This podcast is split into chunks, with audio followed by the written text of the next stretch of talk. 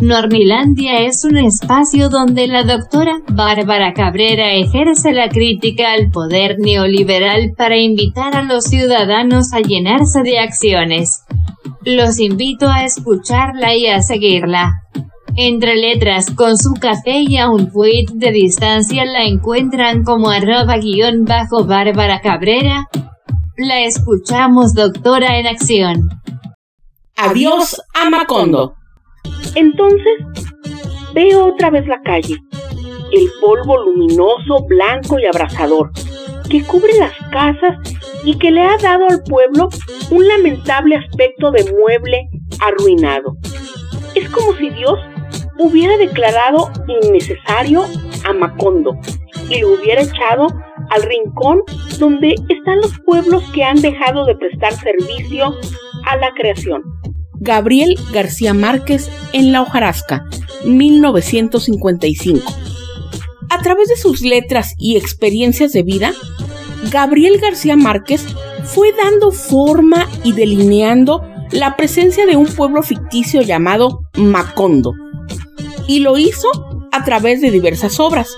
La hojarasca, que data de 1955, monólogo de Isabel viendo llover en Macondo del mismo año, El coronel no tiene quien le escriba de 1961, Los funerales de la mamá grande que fue escrita en 1962, Crónica de una muerte anunciada de 1981, El olor de la guayaba de 1982, así como en su obra cumbre llamada 100 años de soledad de 1967, en las que, a pesar de presentar diferentes historias sueltas acerca de un mismo poblado, se trata de textos macondianos cuyo punto de coincidencia es la peluquería donde cuelga un letrero que dice prohibido hablar de política. Macondo, desde mi perspectiva, tiene un guiño de neoliberalismo, tal como se puede apreciar en ciertas descripciones llevadas a cabo por su autor. Por tanto, valga señalar la similitud con dicho sistema. Por ejemplo, es el letrero de la peluquería donde se advierte que discutir de política está vedado, tal como es del agrado de políticos neoliberales a quienes les gusta ver a los ciudadanos callados, porque están como ausentes, pues así ellos pueden dedicarse a servirse del poder para enriquecerse y lograr saciar sus intereses, sin importar el bienestar colectivo. Por fortuna, en estos tiempos estelares e interesantes que nos está tocando vivir, los ciudadanos ejerciendo responsable y proactivamente el poder conferido por esa calidad, simbólicamente estamos diciendo adiós a Macondo.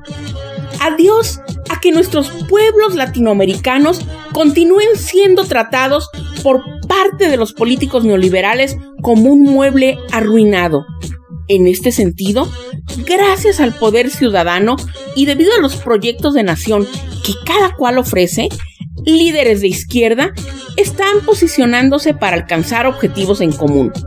Erradicar la corrupción, eliminar los altos índices de desigualdad y pobreza, hacer del derecho a la salud y la educación derechos universales. En suma, gobernar con y para el pueblo, obteniendo el bienestar colectivo y la felicidad. Con las convicciones bien puestas y las acciones dispuestas decimos adiós a los abusos de un régimen que se enquistó por décadas, cuyo único logro fue unir a los ciudadanos, pero en su contra.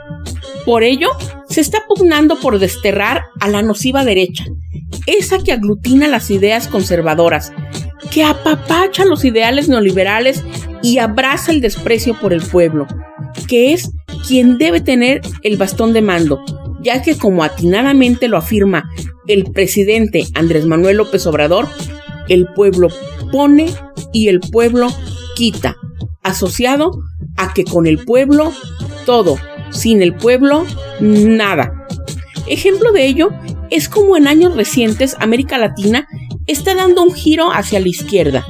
Tal es el caso que tiene a presidentes como Carlos Alvarado en Costa Rica, Alberto Fernández en Argentina, Luis Arce en Bolivia, Pedro Castillo en Perú y están por tomar posesión Xiomara Castro en Honduras y Gabriel Boric en Chile.